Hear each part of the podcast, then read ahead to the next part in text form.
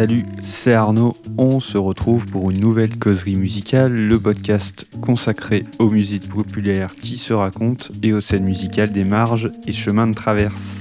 Des histoires, petites et grandes, composant morceaux et albums, des histoires qui fondent des expériences sensibles et entretiennent des résonances avec le monde. Dans cet épisode 21, je vais causer de livres et de revues musicales, quelques recommandations pour vos soirées d'hiver, histoire de ne pas sombrer dans le binge-watching sur Netflix.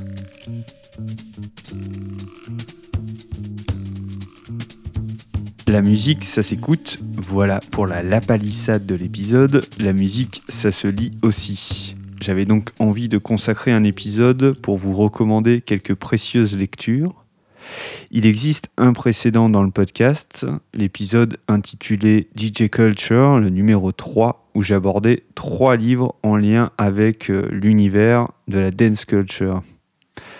Love Saves the Day de Tim Lawrence, le livre référence sur le loft de David Mancuso et en conséquence le développement des clubs et du mouvement disco à New York dans les années 70, ça doit vous rappeler quelque chose si vous avez jeté l'oreille sur l'épisode dédié à la série The Deuce. L'autre livre que j'abordais, c'était Electrochoc, la biographie de notre Lolo national, j'ai nommé Laurent Garnier. Et enfin, j'avais causé de la trilogie Vernon Subutex, dans lequel la figure tutélaire était un ancien disquaire rock reconverti sur le tard dans l'animation de pistes de danse. Pour ce nouvel épisode du rayon bibliothèque de la causerie musicale, je vais pareillement m'attarder sur trois références. Pour commencer, je voulais vous parler non d'un livre, mais d'une revue. Il s'agit d'Audimat, une revue de critique musicale éditée par le festival Les Siestes électroniques. Les Siestes électroniques sont un festival né à Toulouse et qui fêtera en juin prochain sa 19e édition. Pour avoir vécu à Toulouse plusieurs années et participé ainsi à plusieurs éditions, je peux affirmer euh, sans complaisance aucune que ce festival est unique en son genre. Festival de musique électronique qui mélange les genres, les esthétiques et qui poursuit depuis sa naissance la volonté de faire écouter plutôt que faire danser sur les musiques émergentes de notre temps. Au rang des bons souvenirs euh, d'une écoute euh, printanière, tranquillement allongée dans un parc de la ville. J'ai en tête les sets de Juan Atkins, euh, de Thomas Fellman ou du duo allemand euh, Funkstörung. Dans la droite ligne d'une démarche de programmation exigeante mais accessible, l'équipe du festival a lancé une revue il y a quelques années avec comme directeur de publication Samuel Aubert et rédacteur en chef Guillaume Auguet et Étienne Menu je reprends les mots de présentation de la revue euh, sur son site internet. Une écriture sur la musique libérée des contraintes d'actualité et des formats de la presse périodique.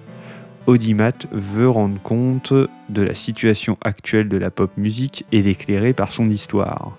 Il s'agit de recenser ce qui se passe, d'aller s'entretenir avec la musique et son évolution, de se plonger méthodiquement dans l'expérience musicale et dans ce qu'elle implique sur le plan des médiations, de l'imaginaire, de la société, de la pensée, de l'affectivité.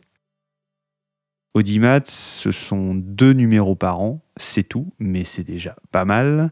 5 à 6 articles par épisode, comprenant des articles composés et écrits spécialement pour la revue et d'autres papiers réédités euh, ou euh, traduits. Audimat, euh, c'est un compromis heureux entre une revue de presse et une publication universitaire.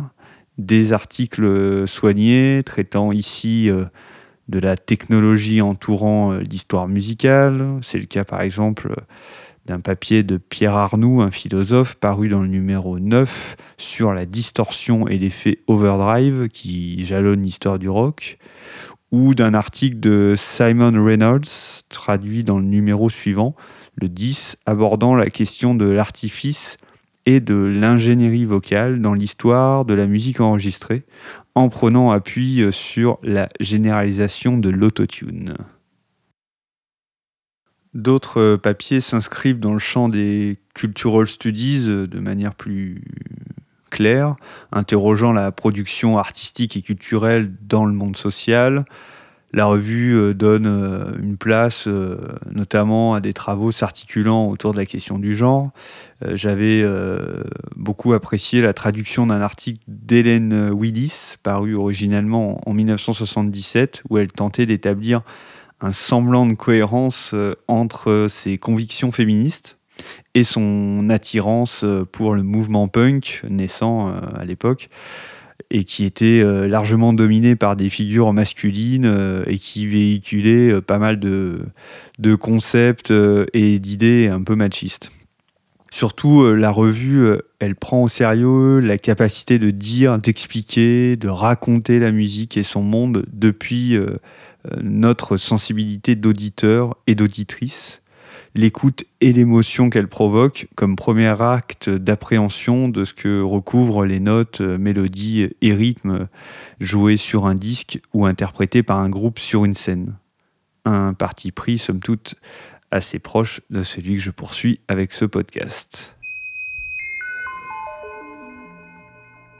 Au rang des reproches pour ne pas verser dans une éloge euh, crétine de cette production éditoriale, je dirais qu'elle a les défauts de ses qualités. Audimat se veut consciencieusement hors des sentiers maintes fois battus euh, de la presse musicale, et c'est tant mieux.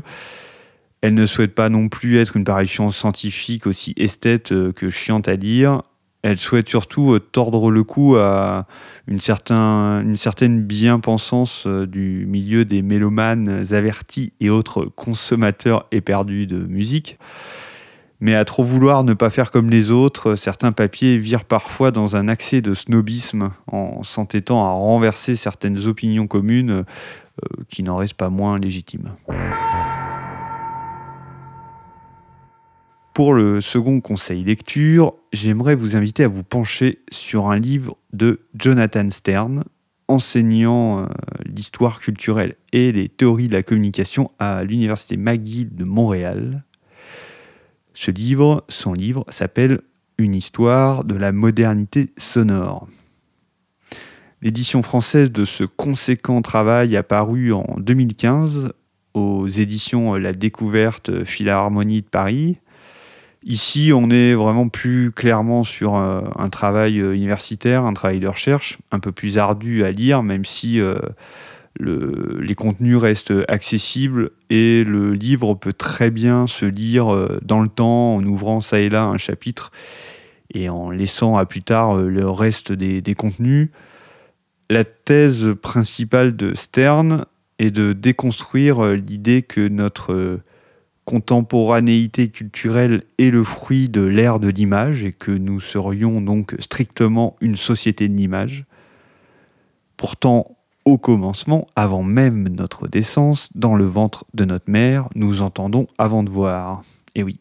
Et dans la société, il documente, et dans notre histoire surtout, que la modernité occidentale s'est structurée euh, tout autant autour des technologies sonores et de leur essor que de l'émergence euh, et de la généralisation de, l'image.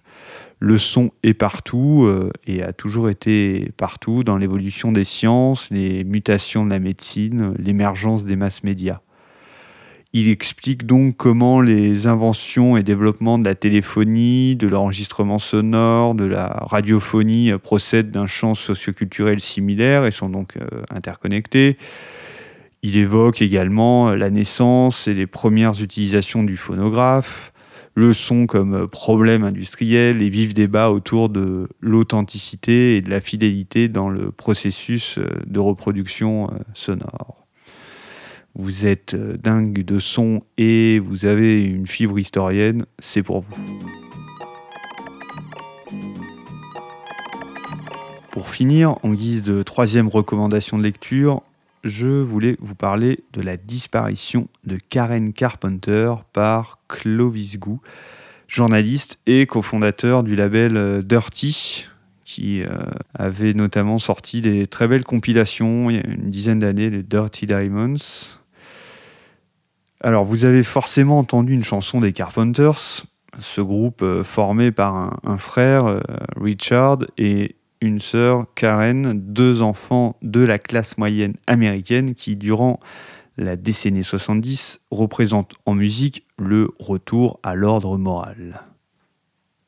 Contre les valeurs libertaires du mouvement hippie, leur plus grand tube, Close to You, We're Only Just Begun ou Rainy Days and Mondays, penche volontairement du côté de la réaction et d'une Amérique aux valeurs éternelles et blanches qui, dans le même temps, sombre dans le chaos du Vietnam. Mais, euh, telles que les règles séculaires de la tragédie l'exigent, l'histoire ne saurait être pleine et entière sans sa face cachée et obscure, le succès public et la détresse de la sphère privée en l'occurrence les tourments de Karen souffrant euh, d'anorexie, une maladie qui prendra progressivement toute la place et fera plonger cette jeune femme euh, et le groupe. Pas besoin d'être fan des Carpenters pour apprécier le récit euh, délivré par Clovis Gou, qui entremêle une biographie assez librement adaptée de, l'artiste et du groupe, et le contexte politique, social, culturel des États-Unis de Richard Nixon.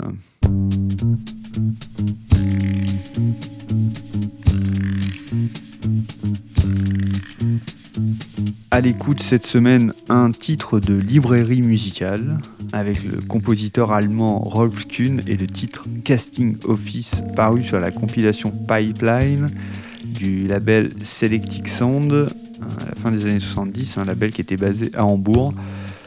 Et si vous me demandez euh, le rapport entre ce titre et les trois livres euh, dont j'ai parlé avant, bah, il n'y en a pas.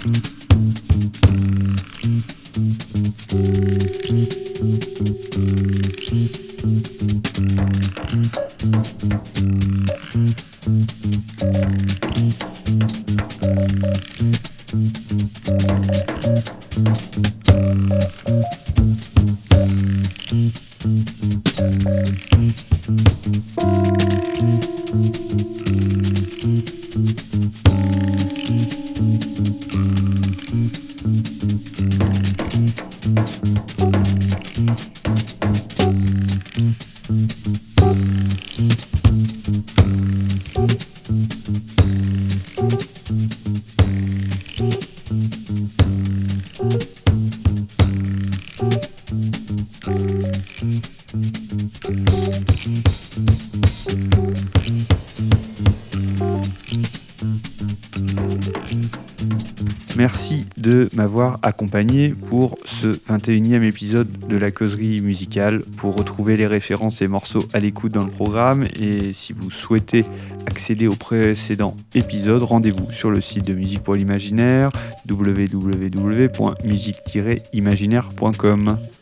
Pour faire connaître ce podcast, j'ai besoin de vous. Pour élargir le cercle et faire profiter de ces causeries au plus grand nombre, vous pouvez noter et commenter le podcast, délivrer par exemple 5 étoiles si vous écoutez euh, le podcast sur iTunes. Vous pouvez le relayer sur les réseaux sociaux. Vous pouvez surtout en parler autour de vous à un ou une pote passionné de musique qui cherche de la matière pour épancher sa curiosité et sa soif de découverte. Et si ce programme vous donne des idées et que vous nourrissez une envie folle de lancer un podcast, vous pouvez me contacter via le site Musique pour l'imaginaire, un atelier sonore spécialisé dans l'édition et la production de contenu audio parlé.